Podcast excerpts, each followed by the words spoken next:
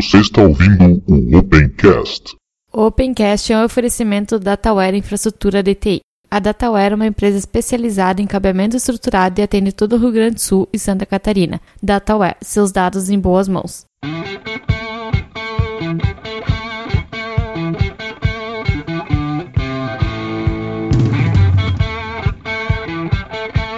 Está começando mais um Opencast, o seu podcast sobre tecnologias livres. Hoje, eu, Ivan, Diego. Tudo bem, Diego? Bom dia, boa tarde, boa noite a todos. Estamos aqui nessa mesa tridimensional agora. E também o Hélio. Tudo bom, Hélio? Oi, consegui juntar hoje. Espaço da comunidade. E no espaço da comunidade desse episódio, vamos começar falando sobre a nossa parceria com a Deal Store. Tem alguns produtos lá que, se você comprar, vai nos dar uma comissãozinha, mas tem que ser os links específicos que estão aí no post. Não é qualquer produto que vocês comprarem lá que vai nos dar a, a comissão. Tem que ser os links dos produtos que a gente tem aqui. Lembrando vocês que nós estamos com a campanha de financiamento coletivo no patreon.com/barra tecnologia aberta, onde você pode colaborar com a gente para que a gente consiga alguns alcançar alguns objetivos aí, como passar a edição do programa para terceiros. Isso custa dinheiro. Precisamos fazer uma aquisição de microfones, principalmente para o Diego, né? microfone para o Diego e outras coisinhas mais aí que a gente tem por fazer e até mudar o, a hospedagem do site aí que a nossa hospedagem está pedindo faz tempo para a gente mudar e falta verba para fazer isso, né? Hoje nós estamos num servidor compartilhado, nós teríamos que ir para um servidor dedicado. Além do Patreon, né, que é pago em dólar e você precisa de um cartão internacional para isso, nós também estamos com um projeto no padrim.com.br/barra tecnologia aberta. grande diferencial para o Patreon é que no Padrim você paga em reais, você não precisa então de um cartão de crédito internacional e pode pagar também via boleto bancário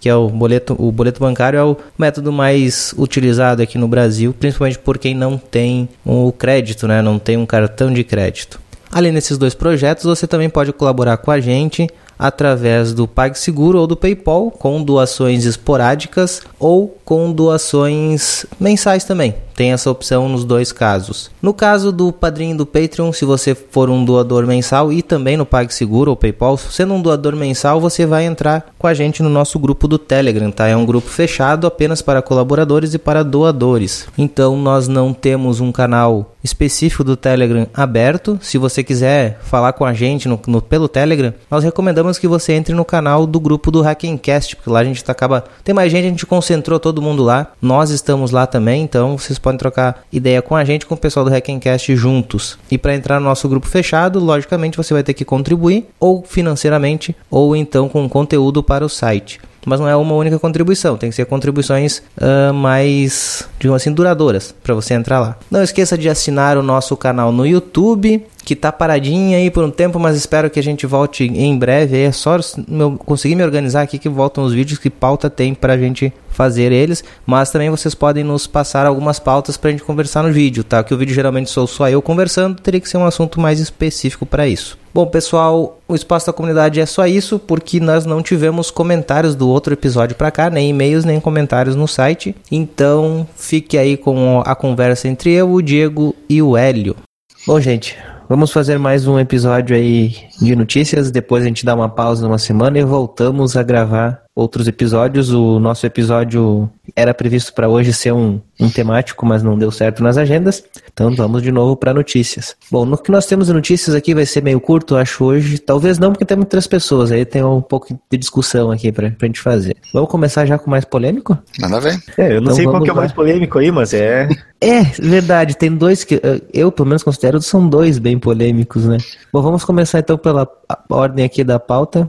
LibreBoot não faz mais parte do projeto GNU e ainda faz campanha contra, né? Vixe, muita treta. É a campanha, é a campanha Saiam do projeto GNU. Pois é. O que aconteceu aqui, cara? Que, qual foi a treta pro LibreBoot sair do GNU? Olha, a discussão que eles têm é que uma pessoa que é transgênero, que estava trabalhando para a Free Software Foundation, é, foi demitida por causa do seu, da sua opção sexual. E eles colocaram que a pessoa sofria bullying de outros colegas e que com essas pessoas que, que faziam bullying, é, assédio moral, elas continuaram lá e a Free Software Foundation decidiu demitir essa pessoa, o que, o que implica que seja transgênero. Mas essa acusação, e, e, falou em cima disso que então é, é, uma Free Software Foundation, ela tem, ela não apoia, que ela é sexista, misógina e que todos têm que abandonar e o projeto está saindo, o líder saiu. Mas essa questão é um baita de um disco que disse, porque não tem prova de nada. Uma pessoa foi, foi desligada da Free Software Foundation. Quando há desligamento de pessoas, normalmente isso não é público. Vou te demitir por causa disso. O cara publica. Existem leis de, de proteção à informação, sigilo trabalhista, né? Nos Estados Unidos deve ter também, acredito. Então a gente não vai saber. E ficou uma grande fofoca e um mal-estar, né? Criou um baita do mal-estar. Tá, pelo que eu li, a pessoa quando foi contratada, ela, a Free Software Foundation já sabia que ela era transgênero, né? Então, o Stallman foi, o, o gerou tanto ruído que o Stallman entrou na lista da Libreboot e falou, ela, ela quando foi contratada, ela já, já, sabíamos, ela não foi contratada por ser transgênero, foi por causa de, do, do, serviço que ela prestava, é, competência, e ela não foi demitida, desligada, é, é, porque assim, quando a gente fala demitir, às vezes dá a sensação que a empresa mandou embora, mas assim, quando existe uma divergência de valores da empresa também, é, a pessoa, a empresa opta, conversa com a pessoa e opta por desligar. Fala, ó, o caminho que nós queremos é esse, acho que não vai combinar. Que tal cada um seguir um caminho diferente. Então a gente não sabe como é que foi o desligamento, se, se foi mal, bom, tal. Só veio isso. Então ele criou muito ruído e não tem informação nenhuma, né? É só o que um diz que foi. Qual, é, qual a importância do projeto para o GNU? A importância do, da ambição do projeto GNU de ter um, um, um sistema operacional totalmente livre é que ele faria uma BIOS totalmente livre, né? Você já tem uma BIOS que você pode comprar, carregar o LibreBoot e dar boot por ele. E quando essa pessoa fez que é o líder do projeto saiu gritando e falando que ia tirar do projeto, o problema é que ela não representa todo o projeto, tem mais gente participando e as pessoas ficaram naquele meio do caminho, pô, como assim vai sair? Porque é, por mais que tenha acontecido alguma coisa com a Free Software Foundation nesse sentido de trabalhista, isso não representa o projeto GNU como um todo. Não tudo, não são todas pessoas. Então assim, a gente não sabe muito bem o que aconteceu, é, qual foi o, o, o âmbito, saiu todo mundo gritando e a gente Hum, e aí? E a pessoa que é líder do Reboot saiu falando, ó, o problema é esse. Vamos fazer assim. Então ficou bem, bem polêmico, né? Mas bem negativo de uma forma que eu não sei muito bem como é que, que isso vai repercutir, porque não está sendo uma decisão que todo mundo vai mudar. Provavelmente o projeto vai criar outro nome e vai continuar ou vai deixar de usar. Não se sabe ainda, né? O LibreBoot é, dentro, esse... do, dentro do GNU, GNU vai ter que fazer alguma coisa. Vai usar o projeto igual mesmo estando fora? Então, não sei, porque o que, que vai acontecer? Vai trocar de GPL? Vai virar MIT? Vai virar BSD? Depois de ter colocado uma dúzia de ovos com, com essa notícia aí, é, afinal de contas estou chocado. A forma que foi feita, qual, qual foi o intuito? Foi chocar. Criar um. Nossa, que, criar opinião. A forma que foi feita foi para gerar opinião. E não de uma forma que, que leve a uma discussão saudável, porque a gente não tem informação, dificilmente vai ter, porque a menos que a pessoa que foi desligada fale sobre isso. E empresas eh, americanas talvez tenham cláusulas de, de non-disclosure agreement, não, não divulgar informação. Então, é uma coisa que a gente não vai saber, vai ficar nesse zum zum zum e, cara, é fofoca. É fofoca de revista. Então, tem que olhar no, no lado prático, assim, e aí, vai sair do projeto GNU em que sentido? Vai trocar licença? Se vai trocar licença, você pode fazer um fork e manter, porque tem uma boa parte de é. desenvolvedores que está lá é, o projeto vai sair oficialmente, mas vai continuar igual, no fim das contas. É, nós vamos ver o que vai acontecer, porque vai sair o quê? Eu vou criar meu próprio website, que eles já têm, uhum. a lista de discussão tá lá hospedada, e enfim, então, sei lá. É, isso traz de novo a discussão de sexismo, de machismo e de tudo mais, né, que tem na... Ultimamente tá tão, tão normal a gente ver notícias assim. E esse é um lugar comum na área de TI, de, de machismo, sexismo. Só que, por outro lado, esse tipo de polêmica também não é uma coisa saudável, não traz uma discussão saudável, porque ela é um. diz que disse, aí a, a terceira pessoa, porque ela não está envolvida em nenhum ponto, ela não é Free Software Foundation, ela não é a pessoa que foi desligada, entra falando. Então, teu vizinho vem e toma uma atitude porque ela acha que você e tal pessoa fez uma. Cara, sei lá. Pois é, precisa de mais tempo para poder a gente conseguir entender o que está acontecendo aí. É, e pra ver se realmente precisamos entender ou não. Se numa dessas é só chamar atenção também.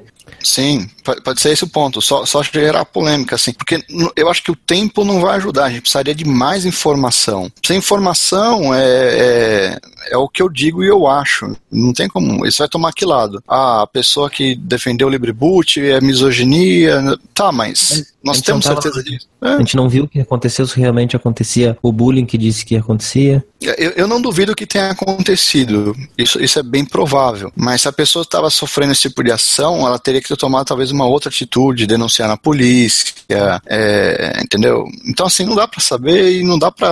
Ah, eu acho que. Cara, é achismo. E assim, hoje em dia na internet, esse, esse, acho que foi o, o, a maior intenção, é muito fácil você julgar e condenar muito rápido. Uhum, sim. E, é. É, no Brasil, principalmente, na parte de software livre, o pessoal adora julgar e condenar rápido, sem nem mesmo saber o que está acontecendo. E esse tipo de informação, quando vaza assim, esse é o único objetivo dela, é criar uma. Uh, não só levantar polêmica, mas influenciar na sua opinião. É, geralmente ouve só uma parte, ou até quando ouve a segunda parte já vai com o julgamento pronto quando ouve o segundo, né? Sim, você já vai pronto. Assim, eu, eu tenho minhas divergências com a Free Software Foundation e, e a GNU, em vários pontos, não só. Mas é, eu sou membro da Free Software Foundation, eu pago para participar. É, eu acho que foi extremamente injusto com a Free Software Foundation o que ela fez com em todos os sentidos, porque não, não deu de, direito a defesa nenhuma. Hum, sim, sim, exatamente. Bom, vamos para a próxima notícia, polêmica também. É, vamos, vamos matar as polêmicas de uma vez. Né?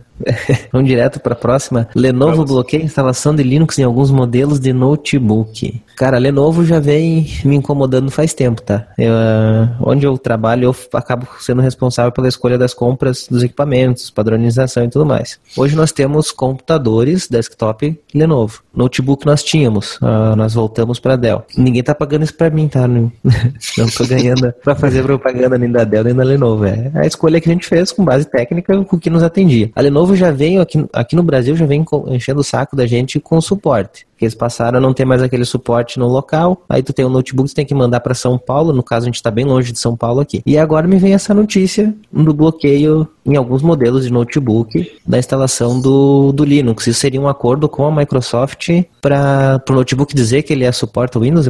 É, é isso que eu entendi errado? Então, posso comentar sobre isso a fundo?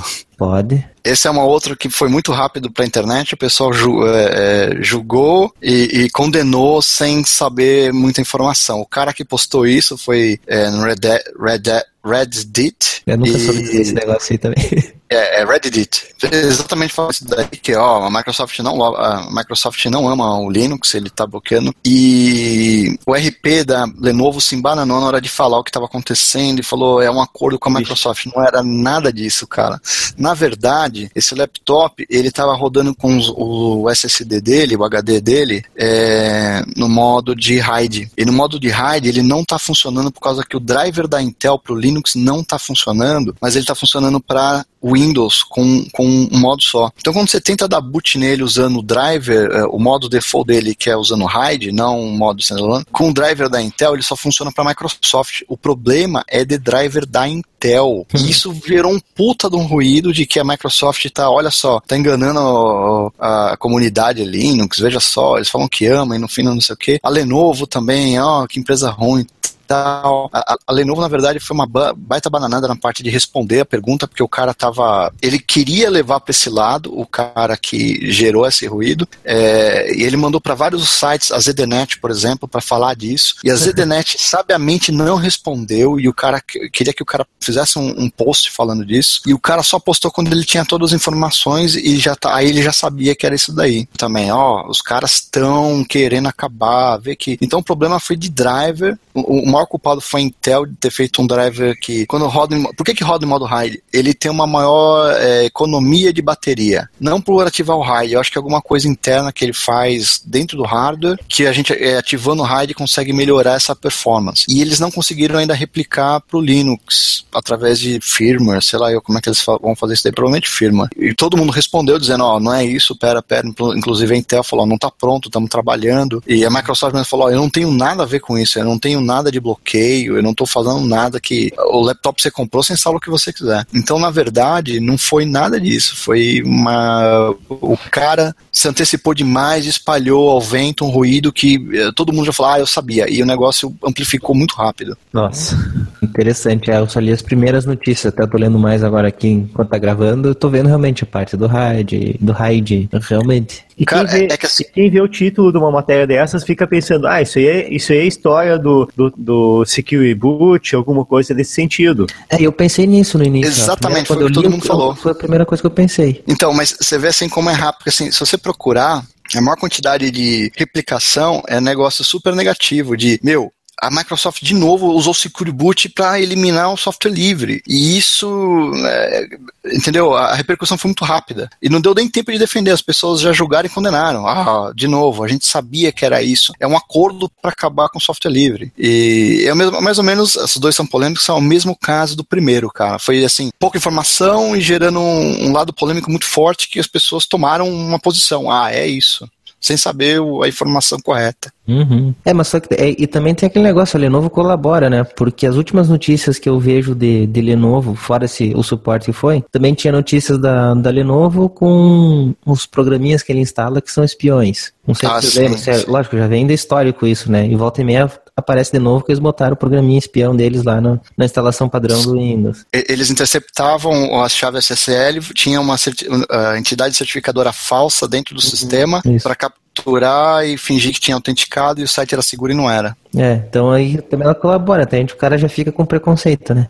É, ela merece, né? É, ela é uhum. Microsoft, diga-se de passagem, merece, né? Sim.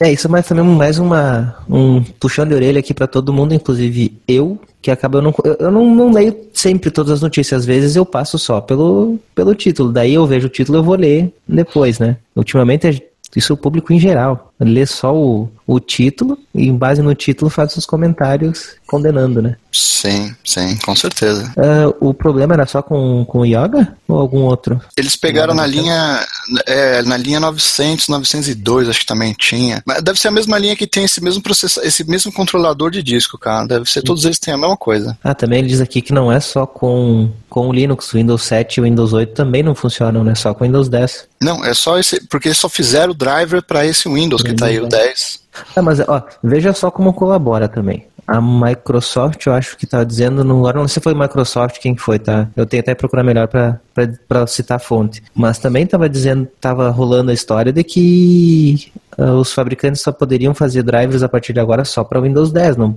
não deveriam fazer mais para os antigos. Pelo menos não drivers certificados pela Microsoft, né? Ela não teria mais certificando. E aí tu junta a notícia eu, eu daqui, notícia dali. Ah, mas eu entendo ela. É igual você falar para o cara continuar fazendo o driver para Linux 3.2, porque é o mais usado em, em dispositivo é, embedded, né? Roteadorzinho, câmera. Faz sentido continuar, cara, fazendo isso? Não tem, né? Você, pois é. você tem que fazer rolling, porque assim, o maior custo de software é você manter é, é, é, a compatibilidade. Então você vai ficar, pô, usando o Windows XP, cara. Por que, que o banco usa o Windows XP quando está fechado no cara? Porque ele não entra em ambiente nenhum, ele não entra numa ambiente de rede, é um negócio bem fechado. Um usuário de casa usando, cara, não devia, já está errado. Ou o cara usando Linux em 32 bits hoje em dia, cara, com uma máquina hum. atual, meu, não tem explicação para isso. Mas as pessoas gostam de botar a garrafa PET com água em cima do medidor de luz e acreditar que economiza energia elétrica.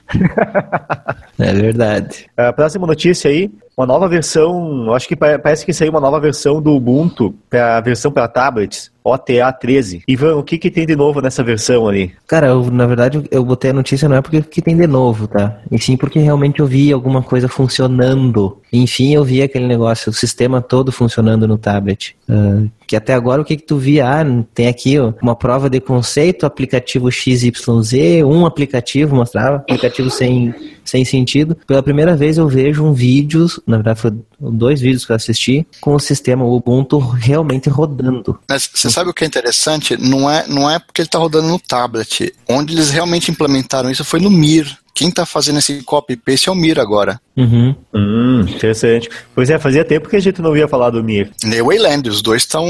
Os caras falaram, vamos trocar o X, que o X é muito ruim para um negócio melhor, e tá aí. Até hoje, o quê? Dois, três anos? Pois é. é. E eu acompanho a lista do pessoal do, do, do Fedora, que também vai usar, e não vejo nada disso aí. Não, é, né, ó, é, falácias do mundo do software livre que estão caindo com o tempo. Uma que, se você tem acesso ao código fonte, tudo funciona e é tudo fácil. Não é, cara. Você não consegue trocar um Xorg com os problemas que tem, porque o Xorg já foi um refactoring do Xfree 86. Os caras uhum. reescreveram tudo, fizeram uma, uma API mais limpa e, e não é tão fácil assim trocar. E todo mundo acha, ah, não, troca porque é ruim. Não é, não é uma coisa tão simples assim, né? É, por mais ruim que seja, para reescrever. É, é complicado. O, o Mir, o Wayland e mais outros projetos aí, o Unity 8, eles são uh, o Chinese Democracy do, dos tempos atuais e, e mais do que o Duke Nukem Forever, né? É. Então, então, mas assim, todos os três, essa é, é, um, é uma mentalidade incorreta. Nenhum deles é comunidade. Todos os hum, três verdade. são feitos por empresas com software livre. O código é aberto. Você pode modificar, mas os três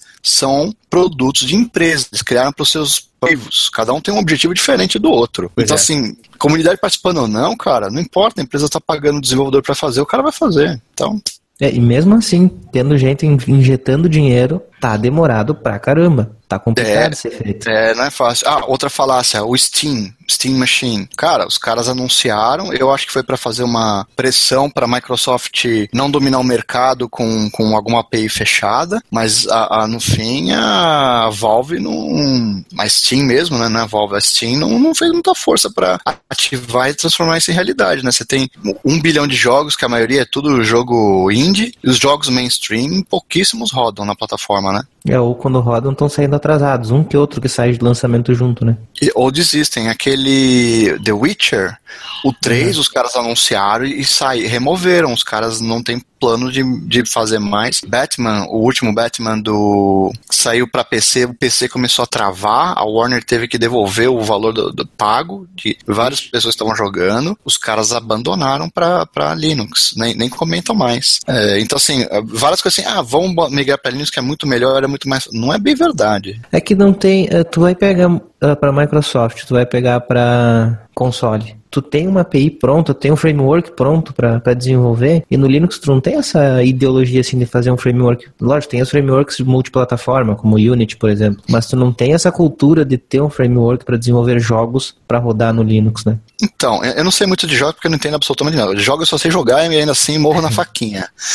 mas é, aquelas plataformas que eles usam para fazer o Unreal Engine, eles têm para Linux o que tornaria o port mais fácil. E, e, o framework de conexão do jogo para estabelecer jogar, o, o, a Steam, os caras geram jogos para Steam sob o Windows, ou seja, parte da API do framework deles funciona. Uma outra parte que eles prometeram que seria totalmente transparente para Linux ela não aconteceu. Ah, tá. Que, que é um outro assunto. O pessoal falando, a gente tá entrando na parte de console, muda um pouco do, do, do que a gente tá falando, mas a parte que a gente que eu, que eu queria me referir aqui é que algumas coisas assim, ah, são super fáceis. Eu gero, se eu tenho no Windows Steam, eu tenho no Linux, então é só compilo uma vez vai funcionar. E não tá funcionando assim. Mesmo com Unreal Engine, tudo pronto, não tá funcionando, né? É, a história é um pouco mais complicada. O bom é entrar nesse assunto que a gente entrou da, uh, do realmente o Ubuntu funcionando, coisa assim, é pra gente até chamar atenção, né, de que não adianta ter uma empresa injetando dinheiro no software livre. Não é só isso que precisa, né? Pra coisa andar. Não, é, ele não precisa de liberdade ou filosofia, ele precisa de performance, ele precisa que esteja funcionando. E não é sempre que as coisas saem funcionando porque a gente quer, porque tem liberdade. Precisa de pessoas investindo tempo. E pelo, pelo fato da Steam ter fracassado no ponto que ela fracassou, eu acho que não são poucas pessoas. A mesma coisa Mir e Wayland. É uma coisa que exige muita gente. Por isso que agora essa notícia do tablet de que finalmente o copy-paste funciona, que é um negócio relativamente, porra, copy-paste, uhum. já tem há muito tempo atrás, foi um, foi um grande avanço, mas veja quanto tempo demorou para os caras conseguirem fazer isso daí. Não é simples, né? É, é, outra coisa que eu acompanho também é a lista de, de desenvolvimento do Mir. Cara, não vejo muito movimento, não. Pra te ver o quanto é interno o desenvolvimento, não tem tanta comunidade mesmo. Que é, olha, vamos dizer assim, uma, uma vez a cada 15 dias eu tenho um ou dois e-mails sendo na lista de discussão de desenvolvimento. Cara, Nossa. comunidade, ela é muito legal, mas às vezes ela só serve para encher o saco, gerar polêmica, julgar rápido e condenar rapidamente, mas contribuição com código, eles não contribuem quase nada, se você for ver. Uhum. Então, assim, quando a, a,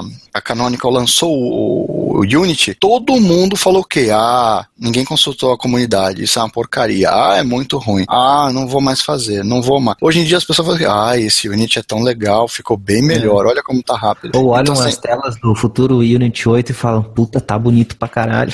É, meu, a mesma coisa foi do Gnome 3. Ah, esse Gnome quebrou tudo, ficou uma porcaria. Então, é. assim, não dá para ouvir com, é, comunidade, ela, eu ouvi esse termo outro dia, bem legal. A lei de Parkinson da trivialidade. Eles gostam de falar muito de coisas que não agregam nada. E na hora que precisa agregar alguma coisa, pouca gente participa. É. Nossa. Ivan, lançado o Firefox 49, o que que ele tem de novo, o que que ele tem de, de vantagem, desvantagem? Tu que é, de certa forma, é um utiliza características mais, mais profundas do navegador. Cara, só tem uma coisa para dizer. Roda Netflix. Com gambiarra, uma roda. É, a gambiarra não é, do, não é, do browser. Eu acho que é o Netflix que, que não está permitindo Isso. ainda. É, exatamente. A, é só é necessária a gambiarra porque o Netflix não, não botou na lista lá de, de, de navegadores uh, compatíveis né, o Firefox. Pois é, mas o Firefox, essa versão 49, ela não vem ativado por padrão o suporte é DRM. Tem que o, o usuário tem que ir lá no menuzinho e ativar. Sim, mas se ela está com DRM, primeira, primeira coisa, a Firefox está aceitando é, blob, porque DRM ele tem uma chave criptográfica que não pode ser vazada. Então ele está fazendo upload com blob, que é o que todo mundo reclamava, no fim não está conseguindo fugir disso. E tem um segundo ponto que aconteceu que ele acabou com o Hello.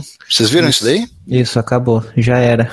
Eu acho que ele acabou com o Hello porque não faz mais sentido. É, não que as pessoas não falem pelo Hello e troquem protocolos, mas o browser em si já tem suporte ao WebRTC, WebRTC uhum. direto, nativo. E aquele Hello, ele usava um servidor de uma empresa grande para fazer o sincronismo e você não precisa. Então você pode usar o Aper, é, Aper In, outros aplicativos para fazer isso, é, que são, que são, mais seguros até. Inclusive, se bobear, se fizer o código certo, você consegue fazer o estabelecer uma chamada usando provavelmente o diáspora. Nossa. É, é nativo então do temos, browser, é uma chamada então Temos uma, uma, então temos uma mini sessão de obituário com o, com o Hello do Firefox. Hello é goodbye. Mas é, deixa claro, isso não tem nada a ver com DRM. Assim, o, o Hello é uma coisa, o suporte, a Netflix é outra. Eles fizeram também que o Firefox 49 também tem algumas opções a mais de áudio e vídeo. Botaram as opções de mudar velocidade. É interessante, botar, aumentar a velocidade é interessante. Para quem ouve podcast, por exemplo. Pois é, tem episódio de podcast que eu escuto a 2x. É, eu não cheguei nesse nível ainda. Até no YouTube eu, eu, assisto vídeos. Muito, é muito comum assistir vídeo em 1.5x. Ah não, vídeo eu não assisto não. Fica, fica engraçado. Eu, eu, quando vou assistir é, webcast, alguma coisa assim, às vezes eu ponho em 2x também, para ir mais rápido. Pois é. é eu, já, eu tô ainda no nível 1.4, acima de. Eu tô pensando em subir para 1.5 agora. É que o YouTube tem 1.25 e 1.5. Já para a parte de podcast, no celular ele tem. é bem mais maleável, né? Vai de, vai de ponto em ponto. Mas é interessante. Escutar, poder escutar um podcast, eh, no caso ali, com com essa versão nova do Firefox, poder assistir algum, algum tipo de conteúdo ali numa velocidade mais rápida, é, uma, é um avanço bastante, bastante interessante. Alguém de vocês tem conta no, no na Netflix para ter testado isso no Firefox? Que eu não tenho mais a minha conta. Eu só fico quando eu a conta é gratuita. Eu, eu, só vivo de Netflix, eu não tenho TV aqui porque a TV tá tudo em sueco, eu não entendo nada. Mas como? Como é que tu vive aí então? Cara, eu não, eu não consumo nada de mídia local, jornal, eu dou só uma olhadinha para ver se eu entendo alguma coisa, mas é tudo YouTube, Netflix, é, jornal, eu leio tudo pela internet. Eu tava comentando com meus colegas, eu vivo uma vida de brasileiro na Suécia, porque eu não consumo nada de sueco. Bom, o que eu tenho aqui de, de Libera Geral foi só a Netflix, né, de novo, que liberou ali o Meridian, sei lá como é que pronuncia isso. É, seria meridiano, né, em português, eu como acho. Como é que é aí os inglês aí? O merenda. Meridian. Libera a merenda. Cara, eu tinha lido é. aqui, agora eu tô tentando lembrar o que, que é. É, é um codec esse merenda? Não, o merenda, então, ele é um codec, a parte de software para você fazer vídeo em 4K. Uhum. Então é altíssima qualidade. Mas eles estão liberando da mesma forma que a, a Google liberou e transformou em, em open source né, o WebM, que, que traz maior qualidade de vídeo para transmissão. Que até hoje não entendo porque as pessoas continuam gravando em OGV. O WebM é bem melhor. É, é porque assim, o negócio da, da Google não é vender vídeo o negócio da, da Netflix também não é gerar o vídeo, é, é transmissão e armazenamento. Então eles querem influenciar um padrão para que as pessoas usem, para que eles não tenham que reescrever código de novo. Então hoje em dia a gente tem uma, uma luta de mercado por padrões abertos. Em, vez do cara ir e fazer um lobby no Congresso, ou analisar um padrão, o cara libera em open source, com uma licença uhum. aberta, para que mais pessoas comecem a usar. E façam, assim, ó, cara, altíssima qualidade está aqui, ó. Ele faz uma boa compressão, papapá, e as pessoas começam a usar. Então, por exemplo, se você for em Full HD, cara, o WebM é praticamente um padrão já, né? Cara, o WebM eu só tenho um contra que não sei se é a limitação do Caden Live, também não sei se melhorou nessa última versão que eu nem tentei. Fica uma porcaria o vídeo. No Caden Live, em live, eu eu codar ele MP4, né, o H264, ou se eu botar em WebM, cara, a diferença é absurda. De, de ruim que fica na WebM, eu não sei se é a limitação do, do Caden Live. Eu, eu fiz uma vez, ficou ruim, cara. Eu não lembro o que eu fiz, mas é, você precisa acertar uns parâmetros nele, e para ele gerar, eu tive que pegar um PPA e atualizar, porque ele não tinha suporte, é o padrão, que acho que é H265 o WebM. Uhum, sim. Ele não assim, tinha. Assim e o que ele gerou para mim foi um de baixa qualidade, porque quando você vai lá no, no, no, final, você pede informação, você vê como é que ele foi gerado. E ele tinha gerado um. Ficou a mesma coisa, uma porcaria. Eu falei, cara, por que, que ele tá gerando tão ruim? E eu queria que ele gerasse em Full HD. Eu tava testando minha webcam, na verdade. Aí eu descobri que eu precisava atualizar, eu atualizei, aí tem que atualizar aquele, acho que é, é MER, que fica por baixo, né? Que, que gera, melt. processa o vídeo para você. Melt, é o Melt, é isso aí mesmo. Que quase derrete a CPU de tão forte que ele é. Uhum.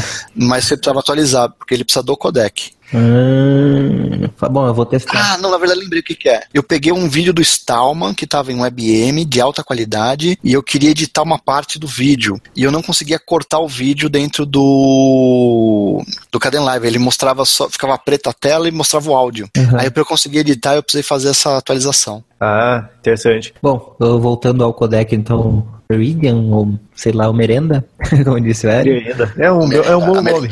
É. é o Merendinha. O que, que você tá rodando? Merendinha. É, eles liberaram então em Creative Commons, como disse, a ideia é que todo mundo possa usar e que usem, né? Não tem uma restrição no comercial, uso comercial ou não, é todo mundo para usar mesmo. O que seria interessante nessa parte de codex, eu não sei como é que tá a parte do WebM, mas é, eu, eu acredito que ele só vai ser largamente adotado a partir do, a partir do momento que os, os dispositivos, seja celular, tablet, os próprios computadores, eles tiverem suporte em hardware para poder reproduzir isso aí. Uh, viu aqui na notícia também, acho que tem aqui que, além disso, a Netflix também estaria liberando outras ferramentas, né, para de, de vídeos, né? É, ele, ele tá gerando, é, ele está liberando as ferramentas para geração de vídeo, porque não é o interesse deles, né? Sim. E a outra coisa, é, Hélio. Hollywood faça isso também, né? Use esse codec. Então, bem como disse o Hélio, né? Para tentar fazer com que o padrão pegue, né? Outra Sim. coisa, Hélio. Esse, o Merendinha aí, ele também é um filme. Eles fizeram um curta-metragem de 12 minutos para poder demonstrar a tecnologia.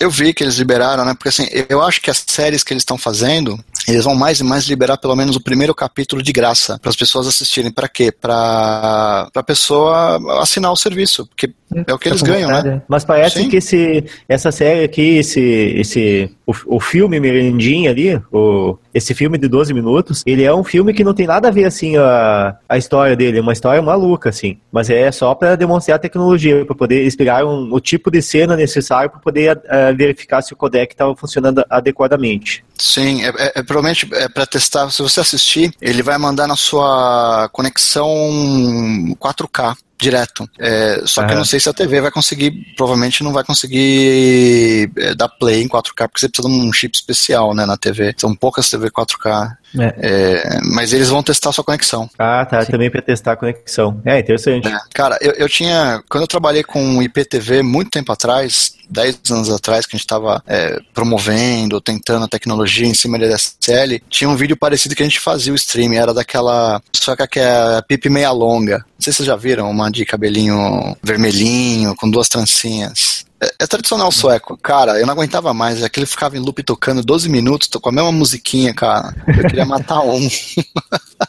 e era o mesmo princípio, a gente deixava tocando pra analisar equipamento Uhum. de rede, porque você tem um padrão que você conhece, né? E aí a gente via performance, fazia uma série de análises, sempre com o mesmo vídeo. Então eles criaram esse vídeo de 12 minutos com a mesma intenção, de analisar o padrão da como a rede se comporta com 4K. Bom, gente, alguém tem alguma outra coisa pra falar? Alguma outra notícia? Não, acho que é isso mesmo. Era pra ser um episódio curto, mas não ficou tão curto. É, quando tem mais gente pra conversar, fica tranquilo.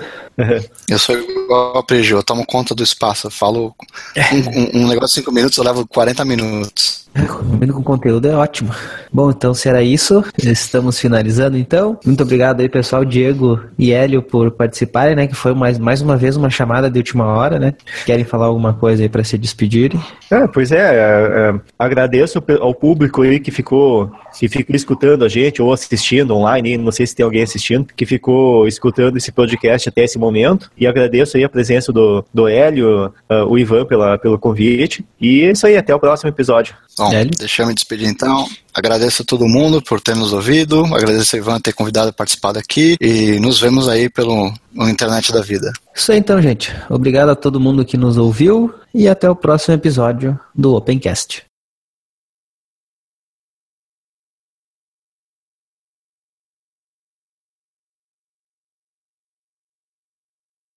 Oi, que eu travei. Não, não, tá aí ainda. Hélio? Hélio? Deu só o tempo dele dizer, acho que travei, travou. Lembra do, do iOS? Sim. Pois é. Mais ou menos isso agora, ele é, travei. Pensador, você tá bem? Travei. Ah, viu, Hélio? Tu parecia agora o. tu- não sei se tu lembra do- de uma animaçãozinha iOS. Aí Lembra? eu. Não, não. Era um flashzinho lá e tinha. Eles mostravam dentro do aqui. computador. A vida do, dentro do computador. Deu pra gente ouvir tu falando, eu acho que eu travei. E aí tu travou. Eu acho que eu travei. Já era. Aí no iOS tem Então. um processador só fala assim, travei. Ah, eu lembro dessa animação, cara. Era bem legal. Eu vou localizar, ela tá no YouTube. Já tá no YouTube. Boa. boa.